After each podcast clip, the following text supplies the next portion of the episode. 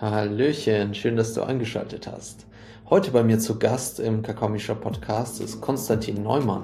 Konstantin ist Gründer von Modern Mind und mit Modern Mind begleitet er äh, mit Hilfe von Psychologen, Psychotherapeuten wie auch Spiritual Guides Menschen auf geführten LSD-Reisen. Also er verabreicht letztendlich LSD, er bietet es auch in seinem Online-Shop an und alles ganz legal. Wie das Ganze möglich ist, welche Wirkungen, Effekte, und Vorteile das bietet und für wen das aber vielleicht auch gar nicht geeignet ist und gar keine gute Idee ist, das erfeierst du in diesem Podcast. Mich hat das Ganze sehr bewegt und auch äh, irgendwo Fantasien wahr werden lassen von früher. Wie du vielleicht weißt, habe ich da eine, einen gewissen Background mit Substanzen und ich freue mich, dass du eingeschaltet hast und wünsche dir viel Spaß beim Hören.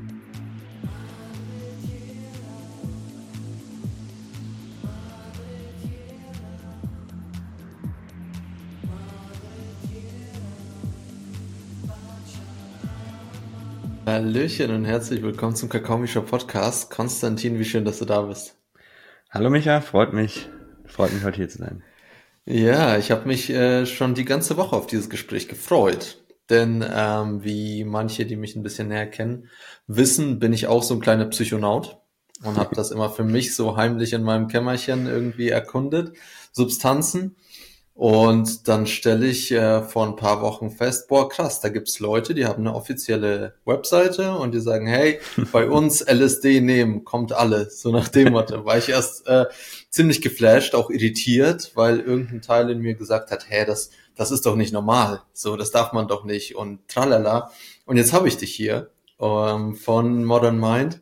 Ja. Und wir tauchen gleich noch ein bisschen mehr in deine Arbeit und in eure Arbeit ein. Doch was mich erstmal interessiert, wäre so, wie, wie kamt ihr auf die Idee, das so publik zu machen? Ja, das ist ein gutes Thema. Also ich sag mal, ich selber bin ja eher so, komme ja aus der Startup-Bubble, sag ich mal. Ne? Also ich bin eigentlich so, ja, Startup-Unternehmer durch und durch. Modern Mind ist jetzt in dem Fall eigentlich die zweite ähm, Vollzeitgründung, was das anbelangt. Mhm. Ähm, und wir selber wollten eigentlich erst 2020, ja, sind wir auch so ein bisschen auf das Thema aufmerksam geworden und wollten eigentlich erst oder haben halt in verschiedene äh, Biotech-Unternehmen in dem Bereich investiert. Ja, da gibt's ja auch ein paar, die sozusagen wirklich Medikamentenentwicklung machen in die Richtung. Ne? Diverse Unternehmen weltweit. Und ähm, ja, haben dann aber halt gesehen, es gibt halt im deutschsprachigen Raum eigentlich einen ziemlich großen Gap, ähm, auch in diesem ganzen Knowledge-Transfer. Ne? Also auch, was kann man mit Psychedelika machen, was sind die Vorteile, was sind die Nachteile, Risiken, Nebenwirkungen etc. Mhm. Aufklärung. Ähm, und da ich halt so ein klassischer oder ja, wir halt einfach aus, aus der, aus dem Brandbuilding halt kommen ähm, und auch Markenbildung und einfach gesehen haben, da gibt's einfach keinen wirklichen ja, Anlaufstelle, ne, weil nur jetzt Medikamentenentwicklung und, und äh, Therapiezentren, das ist es halt am Endeffekt äh, auch nicht, sondern da muss irgendwo auch noch was in der Mitte sein. Äh, und haben wir dann gesagt, okay, äh, wir wollen uns da in dem Bereich aufstellen und haben das dann 2000 21 sind wir da, jetzt wenn ich mal zurück, ja, im November 2021 äh, sind wir dann live gegangen. Ja, es ging auch relativ schnell. Also wir haben mit der Idee sind wir eigentlich erst im Sommer, dass wir das wirklich so machen wollen, gestartet, haben dann äh, eigentlich alles dann erstmal am Anfang auch selber gebaut, Webseite etc. Und im November sind wir live gegangen, ja. Also das wow. ging relativ flott dann. Abgefahren. Und ähm, zum Verständnis jetzt, jetzt glaube ich auch für alle ist, ihr seid nicht einfach eine Gruppe von Leuten, die einfach gern Drogen nehmen und die sich dann dachten, komm, wir teilen das mal mit der ganzen Welt, ja. sondern da steckt auch eine gewisse Expertise und ein Verständnis dahinter, okay, wie, wie baue ich ein Unternehmen, was darf ich, ja. ne? auch ein Verständnis für was ist eigentlich legal, wofür kann ich abgemahnt werden, wofür komme ich vielleicht ins Gefängnis. Ja, definitiv. Ne? Für alle, die zuhören, wir bewegen uns hier in einem äh, ganz legalen Raum, beziehungsweise ihr bewegt euch hier in einem ganz mhm. legalen Raum. Und das finde ich äh, so spannend, dass das möglich ist. Vielleicht willst du dazu noch ein bisschen erzählen, wie das denn sein kann, dass das legal ist. Ja, genau. Also das ist, glaube ich, auch ein sehr, sehr spannender Punkt, äh, wo ich auch ja, so ein bisschen, also ich habe halt einen Biotech-Background, also eigentlich so verstehe ich so ein bisschen was auch von der Chemie hinter der ganzen Thematik. Und es hat sich halt in den letzten Jahren äh, so eine gewisse Lücke in Deutschland aufgetan in der Gesetzgebung, beziehungsweise eigentlich gab es sie schon immer, bloß niemand hat sie wirklich eigentlich richtig genutzt. Ja? Ähm, in Deutschland beziehungsweise Europa ist ja immer so, dass äh, Substanzen eigentlich immer nur nach und nach verboten werden, wenn sie auf den Markt kommen. Ne? Und in Deutschland gibt's halt dafür das neue psychoaktive Stoffegesetz, was sozusagen den Umgang mit solchen Substanzen regelt.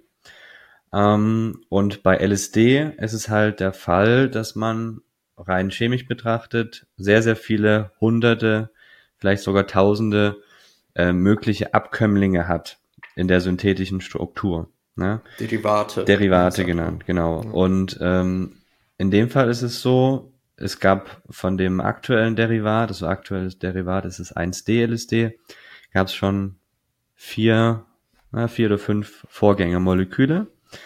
Ähm, und die deutsche Gesetzgebung schmeißt die natürlich alle irgendwo in einen Topf mit allen anderen Substanzen, die ja auch unserer Meinung nach zu gut Recht äh, verboten werden sollten. Ne? Also, diese, also es gibt ja sehr viele auch zum Beispiel synthetische Cannabinoide, ne, wo halt wirklich starke, starke Nebenwirkungen sind. Ja? Aber äh, die Gesetzgebung schmeißt halt einfach alle neuen Stoffe, die auf den Markt kommen, alle in eine Kategorie rein und werden dann in der Regel nach ein bis anderthalb Jahren immer wieder verboten. Ja. Und bei LSD ist halt so, man kann halt dann sozusagen die äh, Molekularstruktur wieder ein bisschen ändern und dann kann man es halt wieder legal verkaufen, legal ähm, auch, ja, ich sag mal, selber besitzen und verwenden. Ja, das ist sozusagen der, der Clou da an der Sache. Ähm, man muss aber dazu sagen, es ist kein Medikament, ne? es ist kein Supplement, es ist auch kein Lebensmittel, das heißt offiziell Einnahmeempfehlungen oder solche Dinge darf man da halt nicht abgeben. Ne? Hm. Und ähm, ist natürlich auch mal mit Vorsicht zu genießen, ne? weil ähm, wie gesagt, so ein Derivat ist ja meistens dann auch nur ein Jahr, sage ich mal, davor irgendwo synthetisiert worden. Ja, das heißt, es gibt da natürlich jetzt auch, äh, muss man ehrlicherweise sagen, keine Langzeitstudien. Ne? Also man kann davon mhm. ausgehen, dass die Wirkung, äh, dadurch, dass der Rest dann auch im Körper sozusagen ähm, verstoffwechselt wird, ne? der, der fällt sozusagen weg, ähm, dass die Wirkung ähm, sehr, sehr ähnlich ist wie LSD. Also das kann ich aus der Praxis sagen.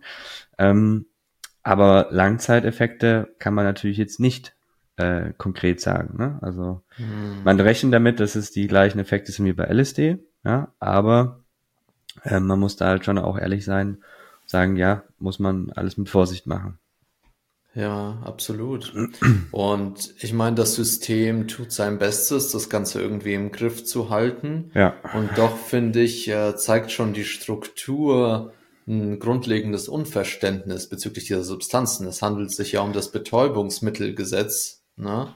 Und ich aus meiner Erfahrung weiß, dass LSD alles ist, aber kein Betäubungsmittel. Es ja. ist eher das Gegenteil. Ne? Es öffnet dich ja. für alles, was da sein möchte. Definitiv. Und da können wir vielleicht auch so, äh, also kann man wahrscheinlich nochmal einen speziellen Podcast zu machen, aber so ein bisschen auf die, auf die Wirkung von LSD zu sprechen kommen. Was, äh, was macht für dich die Wirkung von LSD aus?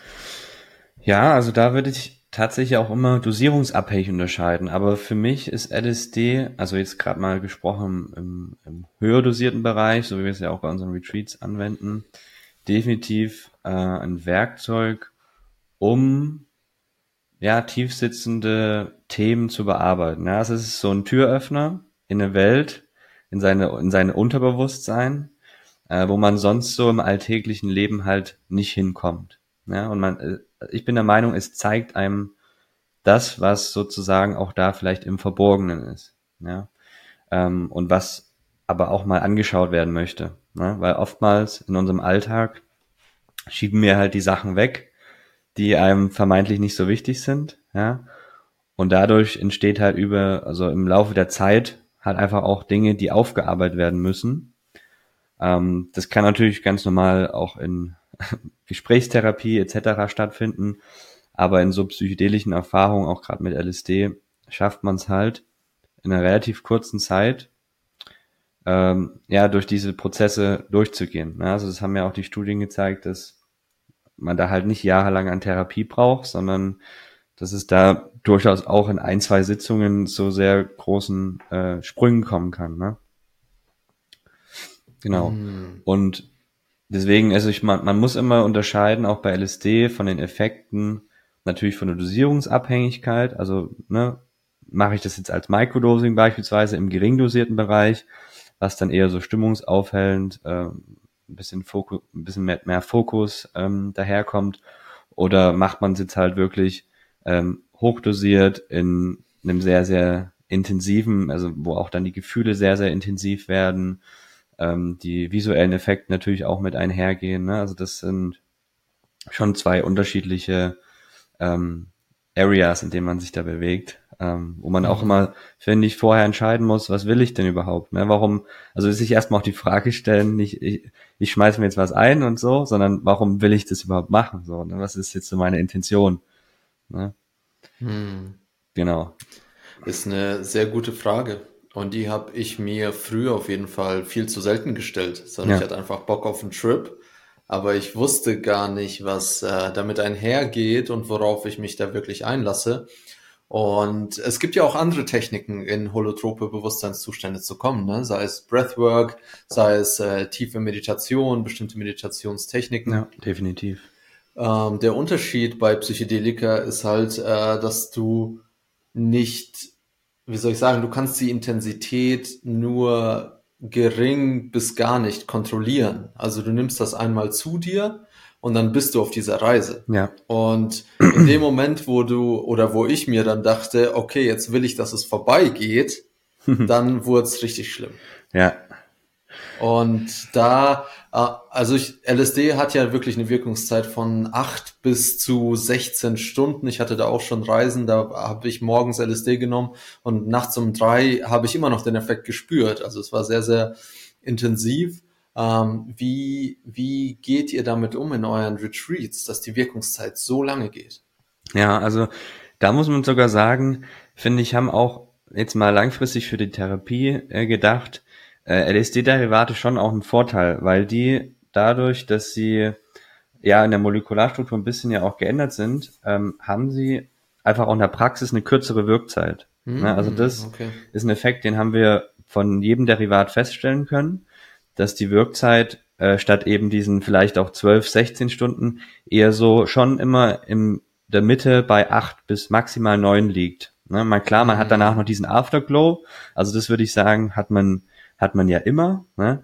Aber mhm. so diese aktive Wirkzeit, wo man so wirklich so Visuals hat und äh, so wirklich im, im Tunnel ist, acht Stunden, neun Stunden mehr nicht. Ja? Das heißt, bei unseren Retreats ist es eigentlich auch relativ gut zu handeln. Wir starten, also wir haben ja auch, wie du gesagt hast, gibt auch andere Möglichkeiten, in solche Bewusstseinszustände zu kommen.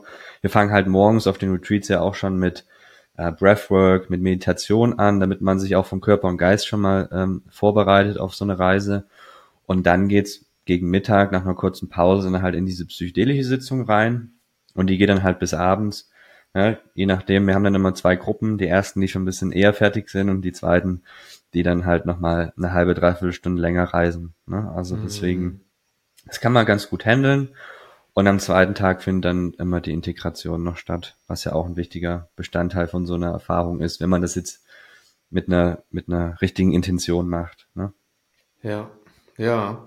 Und ich glaube, für alle, die noch nie so einen holotropen Bewusstseinszustand erfahren haben, ist das ja schon eine, also eine ganz schöne Nummer zu merken, oh krass, da ist ja noch mehr als von dem, was ich jetzt die letzten Jahrzehnte wahrgenommen habe und dachte, das real ist. Ja. Und ähm, wie, wie sieht denn so ein Integrationsprozess aus? Also angenommen, ich habe mein Innerstes nach außen gekehrt, ich habe meine Kindheit nochmal durchlebt, was ja. mir zum Beispiel auch schon mal passiert ist. Und ähm, dann äh, bin ich so mit diesem Wust an Erfahrungen, die ich gemacht habe in diesen acht Stunden. Ähm, wie integriere ich das am besten? Ja. Also im Prinzip gibt es da schon ähm, auch klinische Modelle, wie das, also auch wie das in den Studien ja auch gemacht wird. So machen das ja auch unsere Psychologen dann. Ne? Das heißt, wir fangen am nächsten Tag, also an dem Tag zwei vom Retreat, ähm, im Endeffekt an, auch erstmal über die ja, Erfahrungen zu sprechen. Ne? Also wir geben erstmal so ein paar Inputs. Wie kann man damit, also mit diesen äh, Emotionen, mit diesen Bildern, mit diesen Gefühlen erstmal so für sich klarkommen. Ähm, dann haben die Teilnehmer auch die Möglichkeit, das sozusagen auch aufzuschreiben. Wenn sie möchten, zu teilen, ist nicht äh, notwendig, aber man kann es teilen. Dann gibt es noch verschiedene Übungen mit sich selber auch, wo man sich beispielsweise mal im Spiegel anschaut etc. und dann da auch schon mal nochmal so ein bisschen in die Erfahrung auch mal reingeht und mal reflektiert. Ähm, und die Integration am Retreat selber, die dauert dann so vier Stunden in etwa. Ne? Dann gibt's mhm. noch so ein paar Hinweise für zu Hause, für die Wochen danach, dass man halt auch sagt, okay, die meisten kommen ja zu uns mit einer gewissen Intention, wollen irgendwas ändern, wollen irgendwas verstehen, dass man halt zumindestens mal irgendwas in den nächsten Wochen davon dann auch umsetzt, was man so für sich verstanden hat. Ja, weil bei viele kommt dann schon so, so ein Aha-Moment, aber dann heißt es halt auch, diese Erkenntnisse dann halt auch umzusetzen. Ja, und da beginnt ja dann eigentlich der erst, also der, der richtige Prozess der Integration, äh, dass man halt auch ins Umsetzen kommt. Und da bieten wir halt sozusagen Einzellösungen an. Ne? Also da können die ähm, Teilnehmer sich dann, wenn sie möchten, auch noch Einzelintegrationsstunden mit unseren äh, Therapeuten, mit unseren Psychologen buchen. Äh, das ist dann sozusagen sehr individuell, ne? also weil jeder hat halt super unterschiedliche Themen, wieso er zu uns kommt. Ne? Also von depressiven äh, Verstimmungen, Kindheitstraumata, ähm, Essstörungen. Also da gibt es wirklich ganz, ganz unterschiedliche Themen, wo man mit äh, Psychedelika sozusagen ansetzen kann, aber dementsprechend auch sehr unterschiedliche Verfahren dann danach. Also da gibt es jetzt nicht so eine One-Fits-All-Lösung, mhm. sondern so eine, so eine Psychedelika-Session, die bringt viel hoch ne, bringt viel an die Oberfläche und dann muss man das dann sozusagen in die richtigen Bahnen auch wieder lenken. Ne? Mhm. Das habe ich auch schon mehrfach gehört, dass die wirkliche Arbeit letztendlich nach der Reise beginnt, nach der psychedelischen Erfahrung, wo es dann nämlich darum geht, die Muster, die sich vielleicht über die letzten Jahrzehnte so aufgebaut haben und dazu führen, dass ich in keiner guten Verfassung bin, die umzumodeln, loszulassen, mich mit neuen Menschen zu umgeben, neue ja. Dinge zu machen, mehr Sport zu machen. Ne? Das, das, sind ganz fundamentale Sachen, die uns ja auch so schon geraten werden. Ne? Wenn es dir, ja. keine Ahnung, wenn es dir nicht gut geht, dann geh halt raus. So sagt sich so leicht. Und ich, was ich meiner Erfahrung nach festgestellt habe, ist, dass durch so eine psychedelische Erfahrung sich so, so ein Fenster öffnet. Ne? Und dadurch kann, kann ich den Weg gehen in eine andere Realität, ja. in, ein, in eine andere Art von Sein. Okay, jetzt, jetzt hat diese LSD-Erfahrung mein Sein so richtig durchgeschüttelt, ne, wie so eine Schneekugel. Ja. Und jetzt kann ich entscheiden, okay, wo soll welche Schneeflocke hinfallen und will ich, dass alles genauso bleibt, wie es war, oder will ich, dass bestimmte Dinge sich verändern? Und so gesehen ist das äh, natürlich auch schwierig manchmal, ne, in sein gewohntes Umfeld zu kommen und zu sagen, okay, ich möchte jetzt aber, dass es anders wird. Und gleichzeitig ist es eine enorme Chance. Definitiv. Und es gibt, also ich finde, so eine Erfahrung gibt einen dann auch so einen gewissen Anschub, ja, den man vielleicht davor nicht hatte. Ja? ja. Weil ähm, die Gefühle und die Emotionen, die sind halt auch noch die Tage danach verstärkt. Ja, also auch man, man hat definitiv auch noch Tage danach auch noch eine eine intensivierte Wahrnehmung. Ja, also von den Gefühlen, von seinen Mitmenschen vielleicht. Also man merkt vielleicht auch so gewisse Nuancen, die man vorher nicht ge gefühlt hat. Also das auch gerade, ne, wir haben ja sehr viele Teilnehmer, die das allererste Mal machen bei uns. Oder generell eine allererste Mal eine psychedelische Erfahrung. Und wow. wenn man sich so an seine erste psychedelische Erfahrung so zurückerinnert, das ist immer so mit einer der wahrscheinlich intensivsten, die man so hatte. Ähm, und auch mit einer der, wo der bleibende Effekt hat auch mit am größten war. Ja, also wenn ich so mal zurückerinnere an meine ersten äh, Erfahrungen, da, da, das war halt einfach völlig verrückt. Also so klar, die danach, die sind auch nochmal ähm, schön, weil man da nochmal sozusagen auch tiefer vielleicht in gewisse Prozesse nochmal einsteigen kann. Aber so die allerersten Experiences sind halt dann schon immer einfach was Besonderes gewesen. Ne? Ja, und die können auch prägen. Also ja. da kann auch, äh, da kann sehr, sehr viel Gutes von kommen und gleichzeitig, wenn die Erfahrung nicht gut, ähm, wie soll ich sagen, gelenkt ist und strukturiert ist und aus einem Leichtsinn heraus passiert, dann kann da auch äh, Trauma entstehen. Ne? Und deswegen ist dieser Podcast hier auch keine Einladung für alle, hey, geht euch äh, irgendwo LSD holen und nehmt das und genießt euer neues Leben, sondern es geht wirklich darum zu, zu verstehen, okay, wo möchte ich hin? Und kann mir LSD dabei helfen? Ja. Oder vielleicht hilft mir einfach mehr Zeit in der Natur oder dass ich mir einen Hund hole Ja. und dadurch einfach mehr Nähe und Zärtlichkeit erfahre und mehr rausgehe. Und das manchmal, manchmal denken wir, oh, wir brauchen jetzt die Ayahuasca-Zeremonie irgendwo im peruanischen Dschungel. Dabei ist alles, was wir brauchen, ein bisschen mehr menschliche Nähe und Gemeinschaft. Definitiv. Also da, wie gesagt, es gibt nicht die eine Lösung. Äh, es gibt sehr, sehr unterschiedliche Ansätze und äh, das versuchen wir auch immer, auch mal wieder zu sagen, dass ähm, ja, wir sind halt so individuell, wir Menschen ähm, und man muss einfach sich ausprobieren, ja, mit Dingen, die man vielleicht nicht gemacht hat, weil sonst hätte man ja vielleicht gewisse Struggles nicht, ja, also einfach testen, try and error und möglichst wenig Risiko dabei eingehen. Das ist so, sage ich mal, eigentlich das, ja, wofür wir auch stehen, weswegen wir das ja auch in so einem, ja, ich sag mal, professionellen Setting halt machen wollen oder halt auch anbieten, ähm, dass halt eben Trauma und, ja, ich sag mal, schwierige Prozesse eben nicht entstehen. Ne? Also das ist uns halt auch wichtig, ne, dass möglichst viele, also bestenfalls 100 Prozent, eine sehr, sehr gute Erfahrung haben und dann halt auch wirklich mit dem rausgehen, was sie für sich wünschen. Ja, also Ja. Ja, und bei mir war es früher so ein bisschen wie Lotto spielen. Ne? Ich nehme einen Trip und dann weiß man nicht, was passiert. Ne? Hat auch so eine gewisse Aufregung zu dem und ich habe da auch echt wilde Sachen erlebt. ja, Und gleichzeitig so im Nachhinein würde ich es keinem wünschen. Also Ja. ich habe mich da echt weit aus dem Fenster getraut und meine größte Angst, und da, da habt ihr bestimmt auch schon Fälle gehabt, war immer äh, verrückt zu werden, Mhm. hängen zu bleiben. Ne? So, das war für mich das allergrößte Ding. Und weil das meine größte Angst war, kam das halt auch immer wieder zu mir in meinen Reisen. Und immer wenn niemand da war, der mir sagen konnte, hey Misha, komm mal klar, es geht vorbei, dann bin ich drauf hängen geblieben. Ja. Dann dachte ich wirklich, okay, das bleibt jetzt für immer so, das hört nie wieder auf, ich habe Scheiße gebaut. Und ähm, ich weiß nicht, vielleicht kannst du ein paar Sachen dazu erzählen, weil ich glaube, so geht's vielen, dass sie denken, oh Gott, aber wenn ich dann irgendwie in der Psychose hängen bleib. Ja, also tatsächlich, ähm, man muss schon sagen, es darf halt auch nicht jeder teilnehmen. Ne? Also ich sag mal, Menschen, die ähm, zu psychotischen Zuständen neigen, ähm, die haben ja auch gewisse Krankheitsbilder in der Regel. Ne? Und das heißt, diese oder auch in der Familie, ne? Also es kann ja auch wirklich so epigenetisch sein, dass da einfach gewisse Veranlagungen sind, wo man zu so psychotischen Zuständen neigt. Und solche Teilnehmer ähm, oder solche Menschen sollten das in der Regel halt nicht machen. Oder halt wirklich nur in einem sehr, sehr stark betreuten Rahmen. Ne? Wo das halt auch dann wirklich, wo dann jemand dabei ist, der halt auch weiß, wie man damit umgeht, wie man denjenigen auch wieder vielleicht in eine positive oder eine andere Richtung lenkt.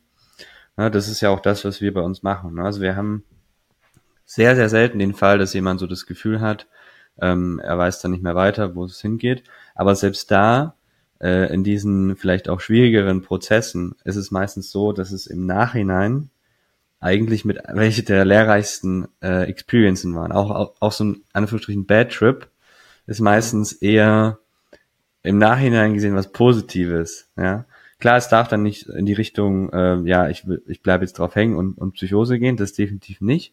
Ein Bad Trip finde ich ist nochmal so ein bisschen vorgelagert. Das ist eher was her vielleicht ein herausfordernder Trip, beschreibt es vielleicht besser. Ja. Ähm, dass man sich mit seinen Gefühlen, mit seinen Ängsten, mit seinen, ja, vielleicht auch Problemen auseinandersetzt und dann aber wieder jemand da ist, der auch weiß, okay, jetzt war er da lange genug in diesem, in dieser Zone, jetzt ähm, bringe ich ihn wieder sozusagen in die andere Richtung. Ne? Weil es gibt ja diverse Psychedelika mit diversen Effekten. Ja? Und bei LSD ist schon so, es ist halt einfach eine super ehrliche Substanz. Ne? Also die ist jetzt nicht so wie MDMA, dass alles happy, alles shiny, alles ist äh, super, super nice, sondern es zeigt, also es deckt schon das auf, was vielleicht da auch im Verborgenen liegt. Ne? Also es kann auch schon eine Achterbahnfahrt der Gefühle sein. Von Ja.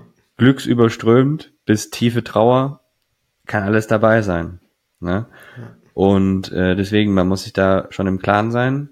Ähm, jede Substanz hat so einfach ihre Eigenarten und der, mit dem du das machst, sollte halt einfach dafür ähm, genügend Experience mitbringen. Ne?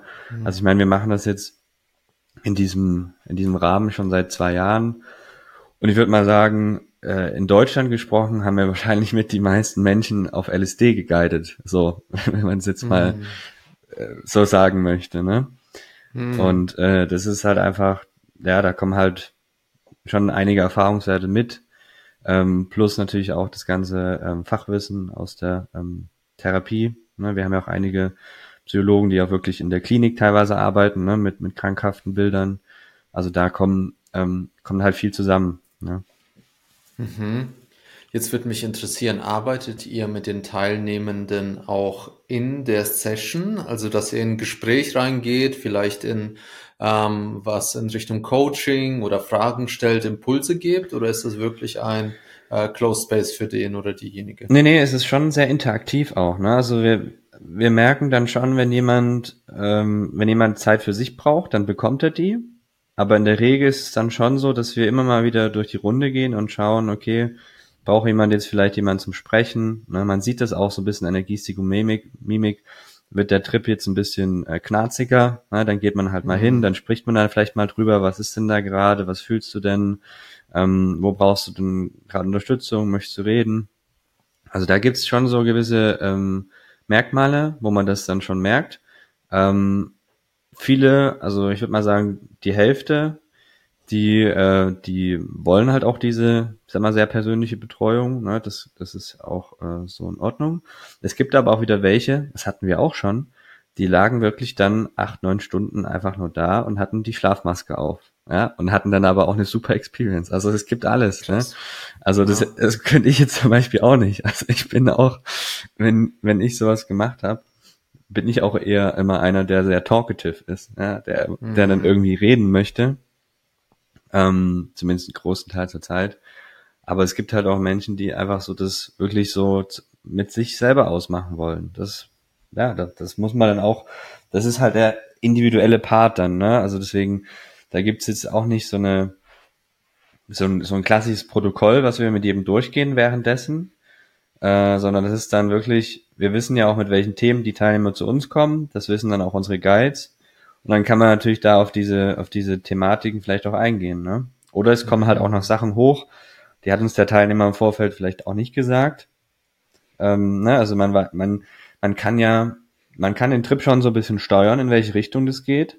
Aber es ist schon auch viel, wo wir sagen, hey, sei offen für das Unbekannte.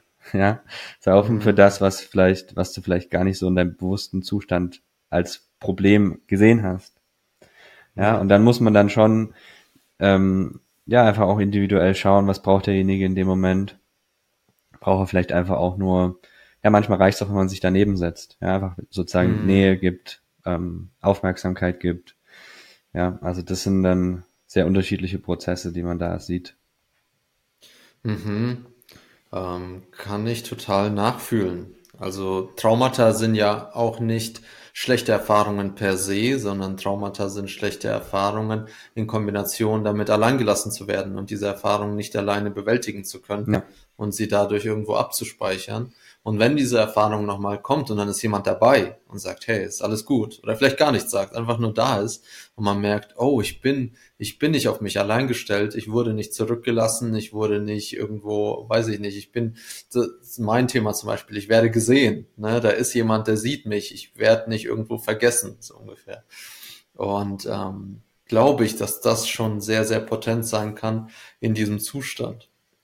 Ähm, was ja, magst du noch was naja, sagen? also es ist ja auch so, dass man in diesem, also in diesem, ich sag mal, sinneserweiterten Zustand, sagt er auch schon, wie ich es gerade gesagt habe, die Sinne sehr, sehr stark verschärft sind. Also das Sehen, das Hören, das Fühlen, das Riechen, alles ist Faktor 10 gefühlt. Ne?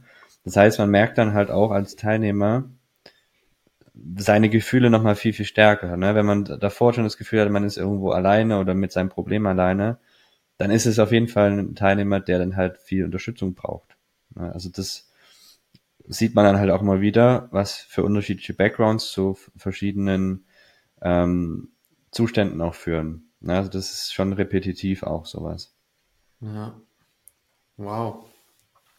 Ähm, was mich noch interessiert in dem Zusammenhang, ähm, um jetzt mal wieder ein bisschen rauszuzoomen, mhm. Was waren denn vielleicht so die, die Hindernisse bei dieser Arbeit? Weil du sagst, du hast schon äh, Startup-Erfahrung gemacht, dann Ja. weißt du ja, wie es ist, ein Business aufzubauen. Aber was war jetzt anders dabei, ein Business aufzubauen in einer Grauzone, in Anführungszeichen, und auch mit was, was die Gesellschaft als Droge abstempelt? Also ehrlich gesagt, so behördliche Themen sind wir eigentlich, fahren wir eigentlich aktuell sehr, sehr gut. Ne? Wir haben einen sehr guten Anwalt, der uns regelmäßig berät. Also da gibt's, äh, gab es bislang äh, gar keine Probleme. Ähm, was halt immer wieder super nervig ist, äh, sind halt so ganz einfache Sachen. Zahlungsanbieter. Ja? Jeder fragt sich bei uns, Herr, warum kann man da nur mit Vorkasse oder mit Rechnung oder Lastschrift oder sowas? Ganz einfach, weil PayPal und alle anderen äh, Zahlungsanbieter, selbst Klarna, sofort, whatever, die sind halt einfach nicht offen für so Themen. Da hat man ja teilweise heutzutage noch als CBD-Shop oder so seine Problemchen, ne? Also das sind so die einfachen Sachen, ähm, die halt wirklich immer noch schwierig sind. Ne? Also so die, die einfachen ähm, organisationellen Themen.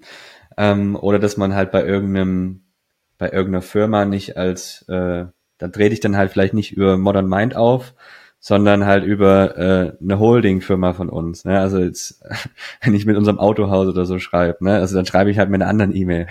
so ganz ein, Ja. so ganz banale Sachen, weil viele halt da immer noch so dieses Stigma halt haben, oh, das ist jetzt ein Drogendealer oder sowas. Ne? Also deswegen, Mhm. da muss man dann halt schon immer so ein bisschen unterscheiden, in welcher ähm, Position spreche ich jetzt mit wem und wem. Auch wenn ich mit DHL oder mit der Post spreche, dann spreche ich halt nicht über unsere Firma. Ne? Also klar, die Firma, über die wird alles abgerechnet, aber das sehen die ja dann im Endeffekt nicht. Ne? Wenn ich den mit den E-Mails, ähm, E-Mail-Verkehr habe, dann mache ich das natürlich über eine andere E-Mail. Also das sind so ganz einfache Sachen. Ähm, ansonsten, was war vielleicht auch noch schwierig? Ja, so familiäres Umfeld. Ne? Also meine Eltern waren sicherlich am Anfang da auch nicht so ganz begeistert, bis ich dann halt ähm, dann halt auch gezeigt habe, ne, wir machen das halt wirklich studienbasiert, wir haben da wirklich ähm, tolle Feedbacks, die da zurückkommen und äh, sind jetzt halt nicht der Dealer von um die Ecke. Ne? Also Mhm. das ist auch nicht das Image, was wir aufbauen wollen, sondern uns geht's halt um Aufklärung und um einen verantwortungsvollen Umgang. Ne? Wie das dann jeder für sich handhabt, das muss man natürlich entscheiden. Ne? Wir, sind eine, wir sind eine aufgewachte Gesellschaft, glaube ich, langsam. Und ähm, da gehört halt einfach auch ein bisschen Selbstverantwortung mit dazu. Aber Selbstverantwortung kann man halt nur haben, wenn man auch das Wissen dazu hat. Ja, und das Mhm. versuchen wir halt auch zu vermitteln. Mhm. Das wäre tatsächlich meine nächste Frage gewesen.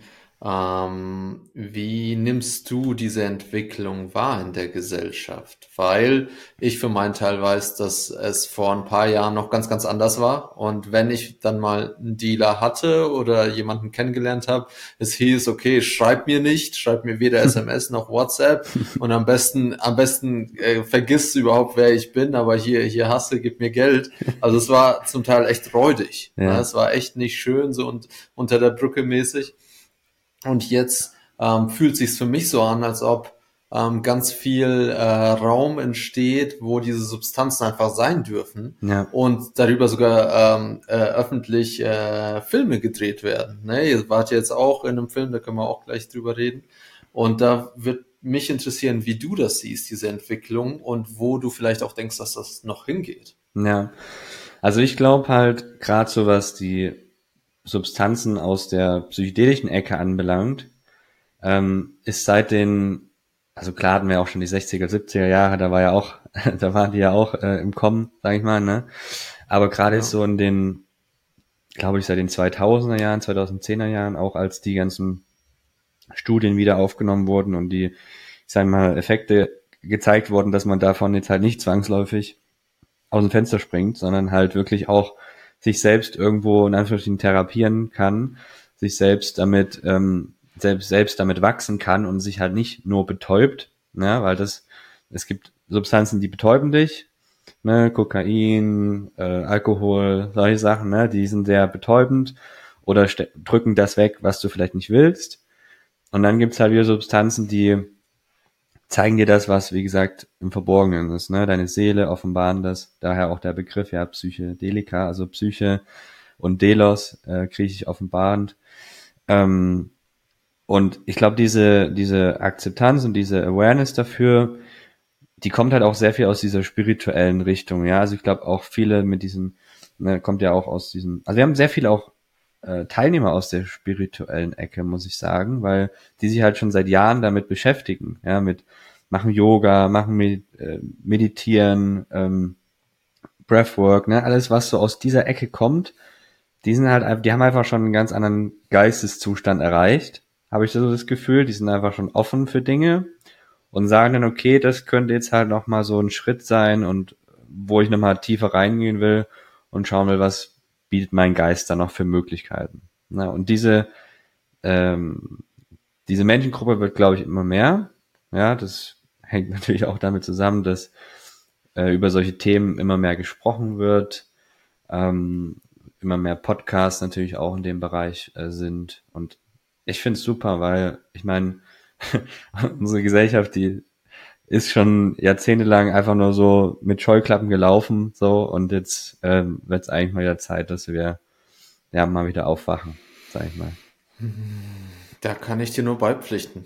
Und es ist so spannend, weil vor meiner ersten Südamerika-Reise war ich auch so in einem Konflikt mit der Gesellschaft, wie du wahrscheinlich auch, so, okay, was, was soll das alles und wo führt das alles hin? Und das macht doch alles keinen Sinn. Und das äh, kam natürlich parallel mit äh, meiner Entdeckung von Psychedelika, mhm. wo ich angefangen habe, in mir selber zu forschen, zu gucken, was fühlt sich für mich gut an und was, was, äh, was bin ich in meinem Wesenskern und zu merken, ah, okay, das sind vielleicht alles Muster, aber in, tief in mir drin ähm, habe ich so viel Liebe und ich bin in einer Gesellschaft, wo diese Liebe gefühlt nicht erwünscht ist.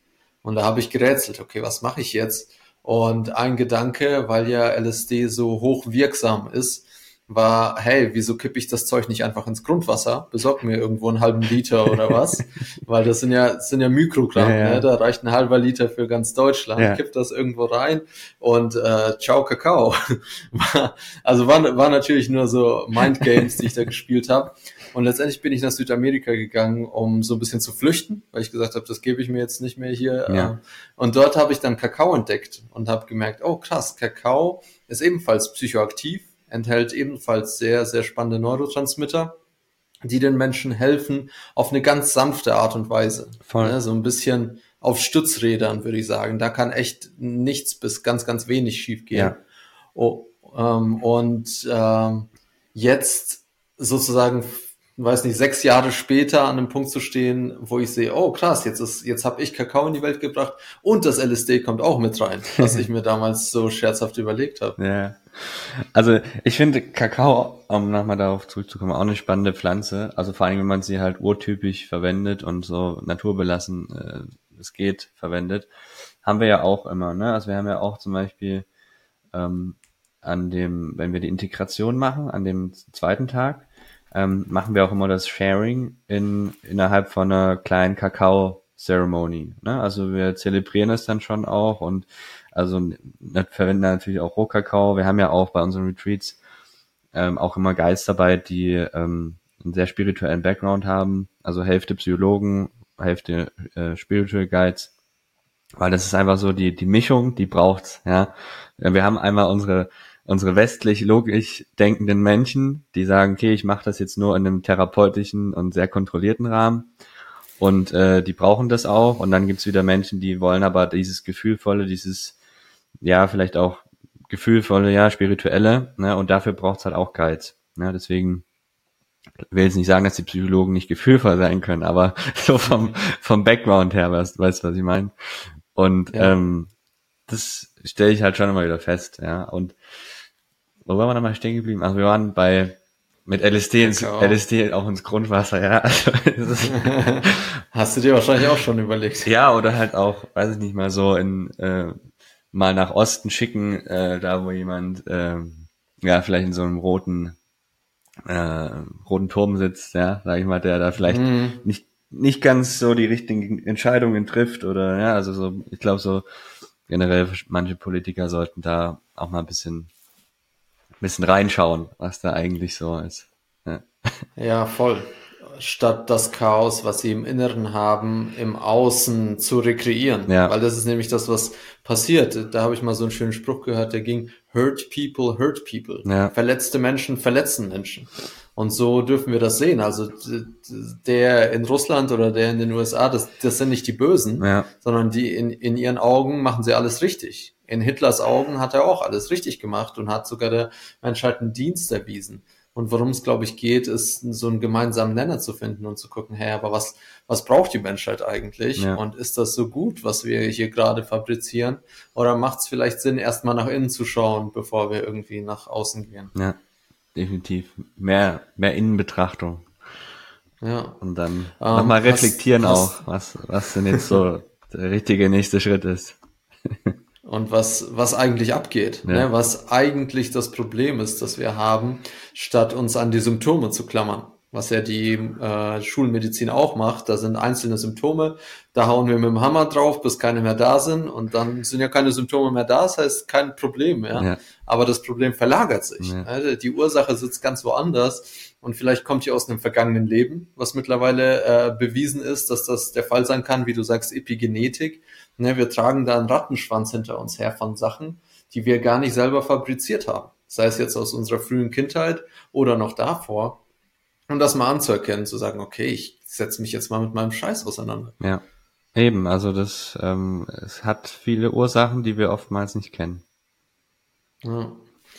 Ähm, sag mal, Konstantin, hast du das Gefühl, dass das jetzt mit äh, dem LSD, was legal ist in der Form und anderen Derivaten, ähm, dass das eventuell wieder eine Art Hype erleben kann, so wie es in den 60er, 70ern der Fall war und dass dann wieder ganz dumme Sachen passieren, weil irgendjemand mit einem 10-Liter-Kanister auf der Straße steht und einfach ausschenkt an alle so und hey, tune in. Also ähm, ich würde schon sagen, dass das definitiv äh, eine Art Hype auch gerade erlebt, ne, weil auch die Medien da jetzt, sag ich mal, auch ein bisschen drauf aufspringen. Und deswegen, ja, predigen wir, sage ich halt auch immer, ähm, egal ne, wo wir auch sind, was wir sagen, verantwortungsvoller Umgang. Ne? Also informiert euch vorher, schaut, was macht ihr damit. Und ähm, es ist jetzt nicht unser Ansinnen, dass jeder das macht. Nicht jeder sollte das machen. Ja? Und auch nicht einfach so, vielleicht auch in diesem, sag mal, es gibt ja verschiedene Kontexte, ne? Auch in diesem Recreational-Bereich, ja? also was so Freizeit etc. anbelangt mag das alles seine, seine Anwendungszwecke auch haben. Ne? Also sagen wir auch nicht. Ja, aus, auch auf einem auf eine Freizeitveranstaltung kann das durchaus auch in Anführungsstrichen heilsame äh, Effekte haben. Ne? Nur schaut halt immer, mit wem macht ihr das, wer ist um euch herum und dann halt ganz wichtig auch natürlich äh, nicht nur Set und Setting, sondern halt auch Dosierung. Ja?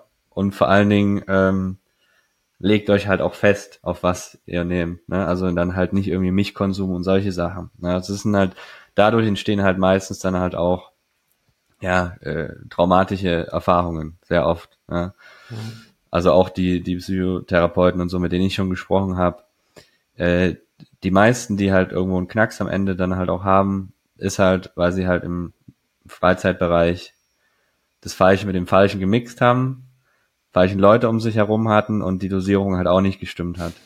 Ja. also das, ja, darüber sollte halt noch mehr Aufklärung auch betrieben werden. Und ähm, dafür stehen wir halt auch ein, ja. Ja. Klingt, als hättest du da genau meine, meinen Trip beschrieben, den ich mal hatte. So, das Falsche mit dem Falschen gemixt, unter den falschen Leuten. Ich war auch noch allein. Und Ja. dann bin ich in einen Zustand gerutscht, den ich selber überhaupt nicht mehr handeln konnte. Naja, das ist ein bisschen so, man steigert sich da in was rein. Also es ist vielleicht wie wenn du anfängst mit dem Auto schneller und schneller zu fahren und dann verändert sich Mhm. aber die Fahrbahn und du, du verlierst die Kontrolle. Du kannst dieses Fahrzeug nicht mehr lenken und dann Ja. äh, passieren ziemlich schlimme Sachen. Und mir äh, kam es dann irgendwann so vor, als wäre ich, äh, wie soll ich sagen, in der Spielwelt. Ich hatte das irgendwo Mhm. in einem Trip-Bericht mal im Internet gelesen, dass das jemand erlebt hat und dann dachte er, wäre also die Realität wäre gar nicht real, was ja irgendwo ja. eine tiefe spirituelle Weisheit ist, ne? zu erkennen, ja. oh, okay, wir kommen vielleicht als Seele hier auf die Erde und das sind solche Fleischkostüme, die wir tragen und Charaktere und tralala. Aber ich wurde da total unvorbereitet reingeschubst und hatte auf einmal von jetzt auf gleich das Gefühl, alles, was mein Leben je ausgemacht hat, ist nicht echt. Genau. Es, ja, und das ist dann halt ja. auch der wichtige Punkt, dass man dann sozusagen wieder die, die Anknüpfung an den, an das in Anführungsstrichen normale Leben halt findet. Ja, ja. und das, ja, passiert halt leider manchmal dann halt auch nicht, ne? Genau. Und es hätte jemanden gebraucht, der zu mir hergegangen wäre und gesagt hätte, hey Misha, ja, es ist alles ein Spiel und es ist das beste Spiel, was wir haben. Ne? Deswegen spiel es und äh, verlier dich nicht, indem das alles eine Illusion ist, weil das, das kann ja. man sogar im nüchternen Zustand. Und äh, tatsächlich hat mich diese Reise dann, ich würde sagen, so über ein Jahr begleitet mit Flashbacks. Ne, weil ja. die Erfahrung so heftig war, dass das immer mal wieder zu mir kam, sei es kurz vorm Einschlafen oder wenn ich mal ein bisschen mhm. Gras geraucht hatte oder so, fand ich mich wieder in genau dem Zustand, der sicherlich traumatisch war und habe äh, dadurch anfangen müssen, damit zu arbeiten und habe mhm. angefangen, diesen Zustand zu untersuchen und zu gucken, okay, was ist das in mir, was da so eine Angst hat und sich verloren fühlt und so. Und spannenderweise habe ich das dann auch mit äh, Microdosing gemacht. Also es ist eigentlich total paradox. Ich habe äh, sozusagen mir äh, eine traumatische Erfahrung zugezogen durch LSD und habe wiederum LSD hinzugenommen, um das Ganze zu verarbeiten. Und das hat sehr, sehr gut funktioniert. Einfach, aber halt in wirklich winzigen Dosen, so dass ich noch ja. äh, voll her über meine Sinne war und einfach so ein bisschen über diesen Tellerrand drüber schauen konnte. Und vielleicht ähm, hast du Lust, noch so ein bisschen äh, zum Thema Microdosing zu erzählen. Also auch für mich Voll. war das ein wichtiger Grundpfeiler meines Lebens. So, welche, welche Effekte verspricht das und warum machen das vor allem auch Menschen, mit, äh, wie soll ich sagen, viel Erfolg und Kreativität. Ja, also Microdosing, um dann auch mal von an, auf den Anfang zurückzukommen. Wir haben ja davon gesprochen, ähm, LSD, unterschiedliche Wirkungen bei unterschiedlicher Dosierung. Und da ist halt eben zu sagen, ne, wir haben ja jetzt viel über das Hochdosierte gesprochen, was wir bei den Retreats machen, und das Geringdosierte ist ja das Microdosing. Und das kommt ja, oder wurde ja jetzt auch erst wieder so richtig populär eigentlich so aus von den ganzen Silicon Valley äh, Guys, sage ich mal, Unternehmern, die das irgendwo gemacht haben, auch, ne, also bekanntes Beispiel ja Steve Jobs, ne, vielleicht auch um auf neue kreative Ideen zu kommen. Ne, man munkelt ja, ob vielleicht sogar Apple dadurch äh, mit entstanden ist, ja. Also er hat ja auch, glaube ich, mal in ein paar Interviews gesagt, dass er das befürwortet, wenn Mitarbeiter auf der Arbeit das machen. Ja? Also mm. einfach äh, auch so diese Einstellung fand ich sehr, sehr interessant. Ähm, weil man muss schon sagen, also auch selbst im geringdosierten, es bringt halt so gewisse Vorteile der Substanz mit, ohne aber auf diesen Trip zu gehen. Also man hat davon jetzt eigentlich keine, also man sollte davon keine optischen Effekte haben, weil ansonsten war es schon zu viel, ähm, sondern man soll eigentlich nur diesen, ja, ich sag mal, diesen ähm, diesen Antrieb irgendwo verspüren, was die Substanz mit einem macht, dieses ähm, nochmal so dieses Fühlen, dieses intensivere Fühlen. Ja, das macht es auch schon bei, bei kleineren Dosierungen. Ne, es macht auch so ein bisschen feinfühliger. Mhm. Und dann muss man aber auch sagen, Microdosing hat bei vielen Menschen komplett unterschiedliche Effekte. Ne? Wir haben, manche von unseren Kunden sind irgendwie Programmierer die machen das, damit sie sieben, acht Stunden in the Zone sind. Ne? Weil man hat irgendwie schon so ein bisschen so diesen Fokus-Effekt, finde ich, teilweise. Ähm, manche andere machen es aber auch nur als äh, Alternative zu Antidepressiva, weil sie sagen, okay, sie wollen jetzt nicht auf diesen krass harten äh, Medikamenten sein, um mit ihren äh, Stimmungsschwankungen zurechtzukommen, sondern wollen das sozusagen ja mit anderen Substanzen, mit ja vielleicht auch mit LSD oder mit anderen Microdosing-Produkten lösen. Ähm, also es kann sehr unterschiedliche Effekte haben, ne? aber dieses über den Tellerrand hinausschauen, das hast du glaube ich schon richtig gesagt, man wird empfänglicher für das, was da ist und kommt, finde ich, auch so ein bisschen auf kreativere Lösungen. Na, man hat ja auch mal das Gehirn angeschaut, äh, wie das ähm, neuronal agiert, wenn man auf LSD zum Beispiel ist. Und da sieht man ja ganz klar, dass gewisse Gehirnareale viel, viel stärker aktiviert sind auf so einer Substanz als ohne. Na, das heißt auch ähm, Gehirnareale, die sonst nicht miteinander kommunizieren, fangen halt an miteinander zu kommunizieren. Gerade ganz einfaches Beispiel, dadurch kommen halt neue Lösungen, neue Ideen zustande für vielleicht bestehende Probleme. Ja, also deswegen, das äh, hat in der Kreativwirtschaft auch als auch in der Leistungswirtschaft oder auch im Freizeitbereich, finde ich das Microdosing ähm, sehr, sehr spannend. Ich finde sogar auch, man kann es auch noch für ganz andere Sachen einsetzen. Ne? Also auch beim, wenn manche Menschen Probleme haben zu meditieren und da irgendwie nicht so tief reinkommen, kann halt Microdosing auch helfen, mal so einen richtig tiefen meditativen Zustand zu erreichen. Ja, oder auch beim Yoga ein ganz anderes Körpergefühl zu entwickeln. Also deswegen ist es hat, es ist schon sehr vielseitig. Mhm.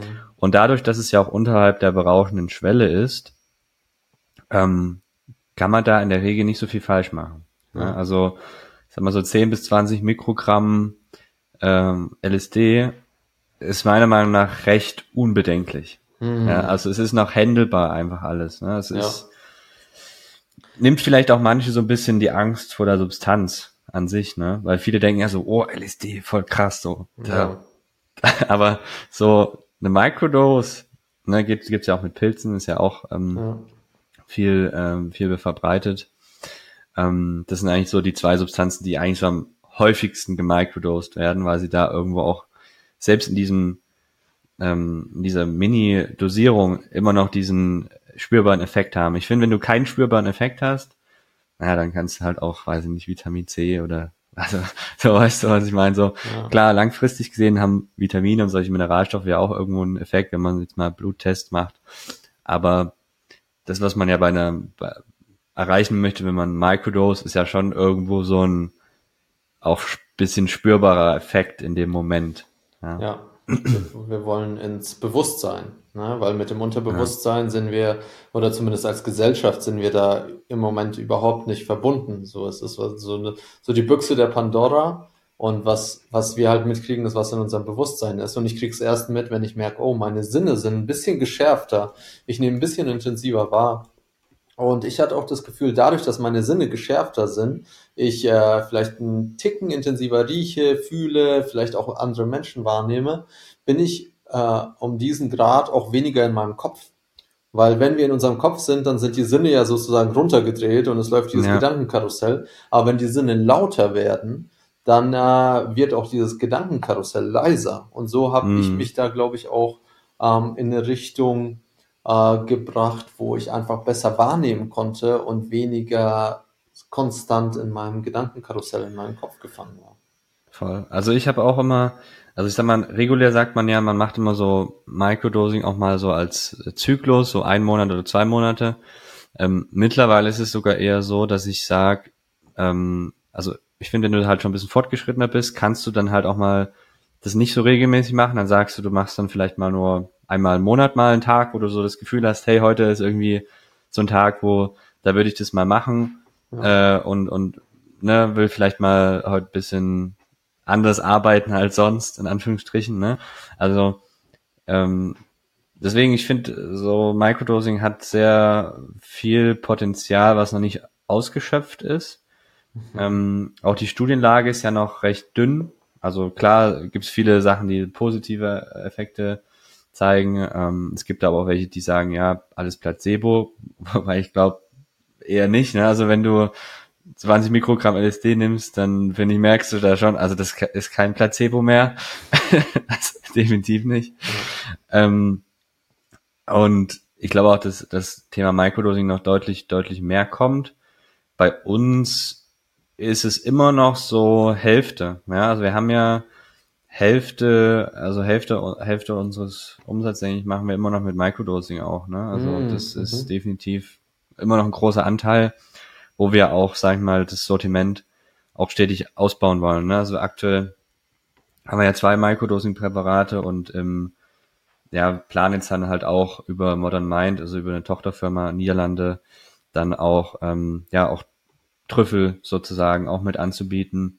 Mhm. Und ähm, genau, da wollen wir definitiv auch noch weiter ausbauen. Mhm. Verständlich. Also das ist ja echt äh, eine, eine Goldgrube im übertragenen Sinne. Also eine Goldgrube für so viele Menschen ihr Potenzial zu entdecken. und zu entfalten. Und was mir besonders krass aufgefallen ist, ich glaube, das, das war mit einer der Punkte, der mich am meisten äh, fasziniert hat beim Microdosing, ist, dass der Effekt zwei Tage lang anhält. Also ja. bei mir zumindest. Ich nehme es heute Morgen ein und tatsächlich reichen mir ähm, so jüngste Erfahrungen zeigen so sechs bis acht Mikrogramm. Also wenn ich mehr ja. nehme, dann ist es mir eigentlich schon ein bisschen zu doll. Ist und das kann zu viel, ja. Genau, das kann sein, dass sich das über die Jahre jetzt gebildet hat, mein Körper einfach, wie soll ich sagen, empfindlicher geworden ist für die Substanz. Und wenn ich es heute Morgen einnehme, dann habe ich bis morgen Abend einen Effekt, einen ganz, ganz leicht wahrnehmbaren Effekt, aber einen ja. Effekt. Wenn ich ein gutes äh, Gefühl für mich selber habe, dann spüre ich das. Und dann brauche ich es frühestens in zwei Tagen, aber eigentlich sagt man noch einen Tag Pause dazwischen. Ne? Ja. Ja, also gibt ja unterschiedliche. Protokolle, aber genau in der Regel ein oder zwei Tage Pause. Ja, so. ja. Genau, habe ich mich nicht immer dran gehalten, weil ich dachte, boah, das ja. ist so geil, komm nochmal, so wie, wie so ein Kind, das äh, Riesenrad fährt. nochmal, nochmal.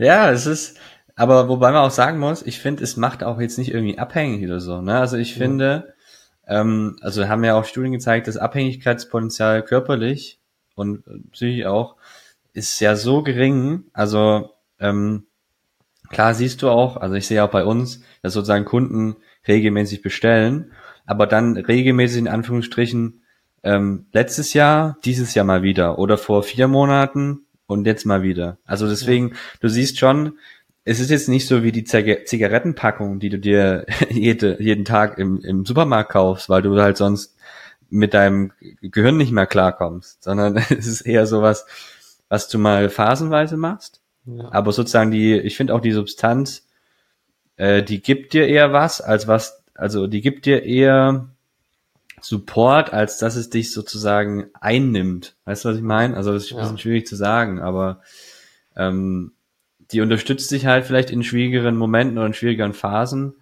aber sie macht dich dann halt nicht davon abhängig. So. Weißt genau. du, was ich meine? Genau, es ist ein Support, und gleichzeitig hilft es dir, in deine eigene Souveränität zu kommen. Genau. Es ist kein, es ist kein Support, wo, wo, wo du das nimmst und dann ist alles auf einmal leichter. So, oh, ja. so die, die rote Pille, sondern nee, es, du, du nimmst das zu dir und auf einmal kriegst du einen anderen Blick auf die Dinge und ja. manche Dinge verlieren vielleicht ihren Ernst, manche Dinge kriegen vielleicht einen neuen Anstrich, ein neues, wie soll ich sagen, eine neue Fühlbarkeit. Und äh, bei mir ist das auch total spannend, weil ich das eine Zeit lang sehr regelmäßig gemacht habe. Dann äh, so on-off, wie du gesagt hast, mal einen Monat, dann wieder drei Monate nicht. Und jetzt im Moment bin ich an einem Punkt, wo ich merke, oh krass, ich äh, habe gar keinen äh, Bedarf, außer ich nehme mir mal einen Tag frei. Ich weiß, ich bin den ganzen Tag in der Natur und ich möchte da so ein bisschen so obendrauf sprinkeln. Dann, ja. dann kann eine Microdose also wirklich so recreational und ja. wissentlich, dass es jetzt was ganz Besonderes ist und ich mich ja. äh, dem hingebe in meiner Freizeit, weil ich merke, dass ich sonst äh, mit meiner Produktivität, mit meiner Leistungsfähigkeit, mit meiner Fitness, ich bin mit allem soweit zufrieden. Das heißt, ich habe gar nicht mehr den Bedarf, da irgendwas noch optimieren zu müssen. Was ja ein super schöner Punkt ist, wo mir das Microdosing auf jeden Fall geholfen hat, hinzukommen, so dass ich es jetzt nicht mehr brauche. Und das sind, das Voll. würde ich sagen, ist Medizin, ne, die dich zu einem Punkt führt, wo du sie dann nicht mehr brauchst. Ja. Also in Deutsch hat er immer gesagt, Medizin in Anführungsstrichen. so, ja. aber im Endeffekt, äh, man sagt ja auch, also es kommt ja aus dem ähm, Schamanischen, sagt man ja auch La Medicina, so, ne? Also da äh, weiß man, glaube ich, was damit gemeint ist. Ja, und man sagt auch, ähm, je mehr Medizin du hattest, desto weniger solltest du brauchen. Ja. ja. Also das, das ist halt eine nachhaltige Form der Heilung, wo du nicht, dich nicht in eine Spirale verstrickst, wo es immer doller wird und du immer stärkere Pillen brauchst und dann auch noch was gegen die Nebenwirkung. Das ist die mhm. falsche Richtung. Sondern wir ja. wollen, ja, vielleicht ist gerade was sehr, sehr präsent, sehr stark, sei es ein psychotis, psychotischer Zustand oder was auch immer. Und dann macht Sinn, da vielleicht ähm, eine Intervention zu haben mit äh, Antidepressiva, mit ähm, äh, Serotonin-Wiederaufnahmehämmern oder was auch immer, aber wissentlich, dass die Tendenz gehen sollte in die Richtung, dass man es irgendwann nicht mehr braucht. Und nicht, ja. dass man jetzt einen stabilen Zustand in Anführungszeichen hat, den man jetzt versucht für den Rest des Lebens aufrechtzuerhalten, weil das ist kein, ja. das ist kein Leben, das ist eine Abhängigkeit. Ja. Also wir wollen eigentlich auch keine Zombies kreieren, sondern eher Menschen, die sich über ihren geistigen Zustand ähm, wissens sind ja. und äh, sich dem halt auch immer wieder natürlich bedienen können, aber ähm, sozusagen mit einer gewissen Akzeptanz und, und auch Entfernung, ja, so ein bisschen. Ja. ja. Ähm, jetzt kommen wir schon langsam in Richtung Ende unseres Gesprächs und ich habe noch zwei Fragen, die mich brennend interessieren. Und die erste geht bezüglich des Dreisat-Beitrags, von dem ihr mhm. ja maßgeblicher Teil seid, der jetzt erschienen ist. Und da würde mich total interessieren, wie, wie war das für euch? Zum einen ist Dreisat auf euch zugekommen und hat gesagt, hey Leute, ihr macht hier LSD, kommt, wir machen mal einen Film so über euch, mit euch. Oder seid ihr auf sie zugekommen? Und was war so die Prämisse? War, war es klar kommuniziert, was für eine Intention dieser Film hat? Oder war es einfach, hey, dürfen wir bei euch drehen? So wie, wie hat sich dieses Medienkonstrukt an euch rangetraut? Ja, also tatsächlich war es ja eigentlich, ursprünglich war es für Arte gedacht. Also es hat Echt? halt in, ja, ja, es hat innen, also es hat ähm, mehrere Formate sozusagen vorab gegeben. Also wir hatten das war ein Prozess über mehrere Monate, oh, wow. wo, auch inner, wo auch innerhalb wahrscheinlich der Firma nicht ganz klar war, wo wird es irgendwie jetzt ausgestrahlt oder für was soll es irgendwie sein. Es kommt ja auch noch auf dem ZDF, wird es ja auch noch ähm, ausgestrahlt. Oh, wow. Ich glaube, entweder das gleiche oder noch ein bisschen mit mehr Inhalt, ich weiß nicht so ganz, aber ähm, das soll jetzt eigentlich auch Anfang August schon auch kommen. Und ähm, es war schon so, dass die über ihre Produktionsfirma auf uns zugegangen sind. Also da war von unserer Seite gar kein, äh, also machen wir eigentlich eh selten oder eigentlich gar nicht, dass wir jetzt sagen, ja, zu irgendeinem Fernsehsender hingehen und sagen, hey, filmt mal uns, das wäre ja dann sozusagen eher PR, aber ja. in dem Fall war es ja wirklich journalistische Arbeit. Und dann, ähm, ja, war es, ist es halt für die spannend gewesen, ähm, einen Blick auf die Entwicklung der Szene zu werfen, der Psychedelika, der, oder in dem Fall konkret LSD, ja, das hieß ja auch das Comeback des, von LSD, ähm, in welchen äh, Bereichen es da geht. Und genau, haben dann halt, äh, wir haben gesagt, okay, wir können nicht auf unseren normalen Retreats äh, was filmen, sondern müssen dafür natürlich einen extra Dreh machen, weil unsere normalen Teilnehmer, die, ähm, ne, die kommen zu uns, um Privatsphäre zu haben, um sich ihren Themen zu öffnen. Na, das heißt, wir haben dann halt mal einen Aufruf gemacht in der Community, wer hätte halt Lust, sozusagen für einen Fernsehdreh mitzuwirken. Natürlich auch dementsprechend ein bisschen vergünstigter als sonst. Ist ja klar, weil derjenige halt auch vom den öffentlich-rechtlichen keine Kompensation kriegt. Also wir haben auch dafür keine Kompensation gekriegt. Mhm. Äh, wir haben sozusagen eher ne, alles gestellt von Unterkunft, Location und alles drumherum. Ne? Das mhm. muss man sich mal vorstellen. Die haben nicht mal den Teilnehmern irgendein die Gage zahlen wollen oder können. Ich weiß nicht, ob das so ein Ding ist, aber wir zahlen ja alle auch so öffentlich-rechtlichen äh, Beitrag, sage ich mal normalerweise. Ja, aber die dürfen da anscheinend aus Verfangenheitsgründen oder sonst was, dürfen sie natürlich auch keine Gagen zahlen. Ähm, so hieß es zumindestens Und ja, deswegen haben wir halt das für die Teilnehmer ein bisschen vergünstigt gemacht. Und haben dann halt äh, eine kleinere Gruppe begleiten dürfen auf ihrer psychischen Erfahrung bei uns.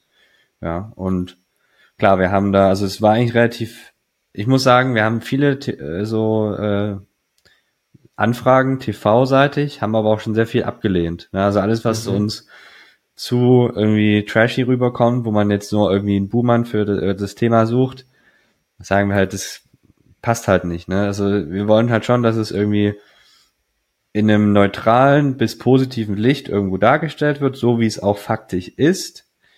Und jetzt nicht so, hey, schaut mal, da kann man Drogen nehmen. Sondern guck mal, was das für ein Potenzial hat eher. Oder schaut mal, was man damit machen kann.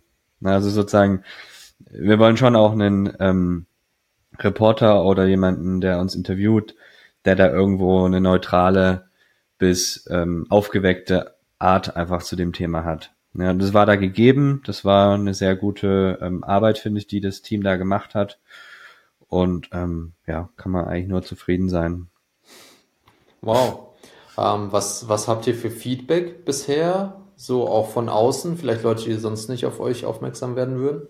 Ja, wir haben schon sehr viel, also ich hätte hätte nicht gedacht, dass so viele Leute Dreisat gucken. ähm, äh, bin ich ganz ehrlich, aber wir haben schon, wir haben schon einige ähm, Retreat Bewerbungen dafür bekommen. Ja, Oh, also wow. das, ähm, das hat sich auf jeden Fall von der Seite, glaube ich, ganz gut gelohnt. Ähm, und sonst hatten wir halt schon auch immer so, ich sag mal, Teilnehmerfeld von Mitte 20 bis Mitte 60 hatten wir, haben wir alles schon. Deswegen ähm, war jetzt für uns nicht unüblich, dass dann, sag ich mal, auch sich welche bewerben, die vielleicht ein bisschen ja, erfahrener in ihrem Lebensfortschritt sind. Ja. Ja. Also das ist ja eher, eher auch, spricht ja eher für uns, dass sich vielleicht auch etwas ältere Menschen, die ein bisschen skeptischer sind, auch bei uns bewerben. Ähm, das finde ich ist eher ein gutes Zeichen. Ja. Also ich, ich, ich habe das echt, also ich hatte ein bisschen Angst beim Gucken von dem Beitrag. Weil ich mit, ich habe da auch so Schlagzeilen gelesen wie mit Drogen den Klimawandel bekämpfen. Ja, das dachte ich auch so. Das war einfach so ein, so ein ganz unnötiger, äh, so eine ganz unnötige Headline, wo ich so dachte, hä? Aber gut, die hatten ja da auch Philosophen und, und sonstige andere Gäste mit drin. Ähm, wir sind schon immer sehr, mh, schon immer ein bisschen auch misstrauisch, ne, was so solche äh, Sender und so anbelangt, weil klar, die dürfen ja auch jetzt keine Drogen verherrlichen und sowas offiziell, Ja. ne? Also die Ja. müssen da ja schon auch immer eine kritische Stimme mit dabei haben, ist ja klar. Ja. Aber ähm, ja, ich finde, es war, hatte eine gute Mischung aus allen Ecken. Ähm, ja, letztendlich schon. So die ersten, die ersten paar Minuten des Beitrags dachte ich so, oh Gott, worauf habt ihr euch nur eingelassen? So, weil, weil es Ja. halt aus einer sehr kritischen Ecke kam und dann Ja. wurde es aber immer fundierter Ja. und dann kam auch diese Schriftstellerin mit rein, die ihren klinisch beaufsichtigten ähm, Prozess da mit reingebracht hat und dann hat es wirklich ein stimmiges Bild am Ende ergeben. Fand ich auch. Und äh, kann ich dich zu 100% verstehen, dass das echt risky ist, ne? weil es ist sehr, sehr einfach, da einen Sündenbock zu finden und zu sagen, oh, schau mal, was die da Illegales machen und das Mhm. ist doch ähm, Drogen, keine Macht Ja, der also- Drogen und sowas. Es ist für, ist, man muss immer gucken, was gibt's für Akteure in solchen Dokus, äh, weil es ist definitiv immer so, ein Buhmann hast du immer in der Doku. Also einer, der irgendwie ein bisschen schlechter irgendwie dargestellt werden muss. Das müssen die faktisch machen. Die können nicht alles positiv reden. Das heißt, du musst halt immer gucken, äh, ne, ich, wir fragen halt auch dann immer, wer ist mit dann dabei, ne, wie soll was dargestellt werden. Also man muss da schon, man muss da schon ein bisschen aufpassen und äh, man muss sich natürlich auch dementsprechend bei Fragen auch vorbereiten. Ne? Also Ja. auch auf kritische Fragen vorbereiten und dann halt einfach ja auch vielleicht clevere Antworten haben, hoffentlich. Ja. Und Ja. neutral auch selbst sein zur eigenen Ja. Arbeit. Also wenn man das selber in höchsten Tönen lobt, dann kann das in so einer Doku Ja. schnell äh, zu einer Farce werden. ne? Ja, definitiv. Also da muss man schon auch eher, vielleicht eher sogar ein bisschen äh, negativer eingestellt sein über seine eigene Arbeit. Genau. Dann äh, kommt das eher auch ein bisschen anders rüber. Ja. Genau. Und letztendlich ist es ja so, und es ist, glaube ich, bei Ayahuasca, vielleicht ist es bei Ayahuasca ein bisschen anders, weil da mehr Pflanzenspirit drin ist, ähm, aber trotzdem so dieser, dieser Gedanke des Raumhaltens. Ich bringe niemanden durch seine Transformation, ich verändere hier niemanden, sondern ich halte hier einen Raum und in diesem Raum können Transformationsprozesse passieren, kann Entwicklung passieren, aber das äh, habe ich nicht gemacht. Ich bin nicht Ja. der tolle Schamane, der dich heilt, sondern du heilst dich selber. Und ähm, LSD hilft dir dabei, Ayahuasca hilft dir dabei, Pilze, was auch immer für dich sich äh, gut und richtig anfühlt und wo du Ja. vielleicht auch eine Anziehung, einen Ruf spürst. Voll. Mhm. Die letzte Frage, die ich, dich, äh, die ich an dich habe, Konstantin. Ähm, jetzt ist es so, ich glaube, äh, in unserer beider Felder, vor allem auch im spirituellen Bereich, gibt es viele Menschen, die mit LSD, mit Psilocybin, mit Ayahuasca arbeiten und das eigentlich immer im Verborgenen tun. Ne? Und das ist wirklich sehr, wie soll ich sagen, vor allem in Süddeutschland ist es äh, sehr, sehr schwierig und auch ähm, ja so eine dünne Linie, auf der man sich bewegt. Und was wäre jetzt dein Ratschlag an Menschen, die zwar, ähm, sage ich mal, mit, mit diesen Substanzen arbeiten, unter anderem auch LSD, aber Angst haben, sich zu zeigen? Oder mit dem Gedanken spielen. Oder manche zeigen sich sogar schon, wo ich mir denke, boah, krass, das ist jetzt aber äh, irgendwie ein bisschen, weiß nicht, kritisch, wenn das die falsche Person zu sehen bekommt auf Instagram, so Zeremoniewerbung oder sowas. Ja. Ähm, da würde mich interessieren, so deine Einschätzung, was, was sollten Menschen, die diese, diese Arbeit tun, die ja wirklich so viel Mehrwert bringt, Worauf hm. sollten Sie besonders achten? Was sollten Sie vielleicht lassen? Oder in welche Richtung sollten Sie sich vielleicht eher orientieren? So aller ähm, legale Derivate zum Beispiel. Ja, also ich sag mal, ich, ich würde generell, wenn man irgendwas im öffentlichen Bereich macht und sagt, sich immer natürlich schauen, dass man entweder halt nur mit ähm, erlaubten Substanzen arbeitet und auch nur für erlaubte Substanzen irgendwie Anführungsstrichen Werbung macht oder darüber redet, klar. Ähm, und sich in Zweifel natürlich auch, also das machen wir, wir haben ja auch hier und wieder, hin und wieder Content Creator, die bei unseren Retreats zum Beispiel dabei sind und sich dann natürlich darüber auch äußern, was sie da mit uns gemacht haben, etc. Einfach aus einer versuchen, möglichst neutralen Blickwinkel das zu betrachten. Was hat mir, also mit mir persönlich gemacht? Weil niemand dürfte dich eigentlich über deine eigenen Gefühle und über deine eigenen Emotionen judgen, weil das bist ja du. Ja. So. Das wäre ja dann schon fast übergriffig. Das heißt, solange du über dich selbst und deine Experience sprichst und was es mit dir gemacht hat, dann bist du ja fein, weil ähm, der, die eigene Anwendung, egal von eigentlich was, ist ja soweit legal. Ja. Genau. Und deswegen sprich über das, was mit dir gemacht hat. Und wenn möglich, kannst du natürlich auch auf studienbasierte Fakten zurückkommen. Ja, also auch wenn du jetzt irgendwie im privaten Kontext äh, über Sachen sprichst, in der Familie etc. Ähm, oder halt auch in der Öffentlichkeit. Also wir schauen natürlich schon immer, dass alles irgendwo Hand und Fuß hat und halt nicht ähm, sozusagen einfach nur dahergesagt wird. Ne? Also. Ja. ja, wow ist, glaube ich, äh, essentiell auf diesem Feld. Ne? Gerade damit sowas wie in den 60ern, 70ern mit Timothy Leary nicht nochmal passiert. Dass sich ja. nicht irgendjemand zum auserwählten LSD-Papst ernennt und ja. sagt, hier, für das Volk. Und ich meine, die gesetzlichen Bestimmungen verhindern das ja letztendlich. Ne? Also da, da ist man äh, ruckzuck auch weg vom Fenster. Das heißt, eigentlich ist dieses Feld gerade sehr, sehr vorsichtig und das finden ja. wahrscheinlich auch nur die Menschen, äh, ihren Weg da rein, die gewillt sind, das wirklich mit Hand und Fuß, studienbasiert, mit Psychotherapeuten, mit Psychologen belegt ähm, mm. zu machen. Und alle anderen ähm, werden vielleicht ausgesiebt ne, durch das System oder auch durch ihre eigene Geheimhaltung letztendlich. definitiv. Ja, also auch, ich sag mal, in Deutschland, wir werden uns ja irgendwann zwangsläufig auch im deutschsprachigen Raum eher in die Richtung entwickeln, wie es dann halt irgendwo auch in anderen Ländern schon Status quo ist. Ne? Also in Australien sind ja, ja, Therapien damit auch schon offiziell zugelassen. Ne? Du kannst dann eine Healing Center Lizenz bekommen und dann kannst du das da offiziell praktizieren. Krass. So, musst, und dann, musst du dafür ausgebildet sein? Ja, ja, klar. Ja, psychotherapeutisch? Klar. Ja, ja, und natürlich auch teilweise medizinischen Background haben. Ja. Also es ist ja jetzt auch aktuell schon so, dass du ja Ketamintherapien machen darfst. Ne? Ja. Und das sind, dann musst du ja mal mindestens auch noch einen, also irgendwo einen Anästhesisten haben oder jemand mit dem medizinischen Background der sich auch mit der Substanz auskennt, ist natürlich noch äh, super unerschwinglich. Teilweise kosten die ja auch mehrere tausend Euro, also wirklich so Richtung drei, viertausend Euro zu so Ketamintherapien.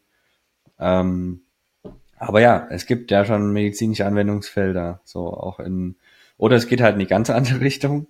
Gibt es ja auch Beispiele in USA, manche Staaten handhaben das ja so, die legalisieren es einfach komplett und dann äh, kann jeder machen, was er will damit. Dann reguliert sich aber auch in einer gewissen Art und Weise, weil alles, was irgendwo, finde ich, legalisiert ist, ähm, ver oder pendelt sich dann irgendwo auch ein. Also man sieht dann schon auch, dass es dann vielleicht mal kurz einen Hype gibt und dann pendelt sich das aber auf einem gesunden Niveau in der Regel wieder ein. Ja. Na, also deswegen, man, ich glaube, Deutschland ist da auch gerade einfach so ein bisschen am Schauen, was passiert mit dieser Cannabis-Thematik, wobei das, ja, ist nochmal ein anderes Thema. Jo. Wie das so gehandhabt wird ähm, ob das so sinnvoll ist mit dem Gesetzentwurf, also wenn man sich den mal durchliest. Aber ja.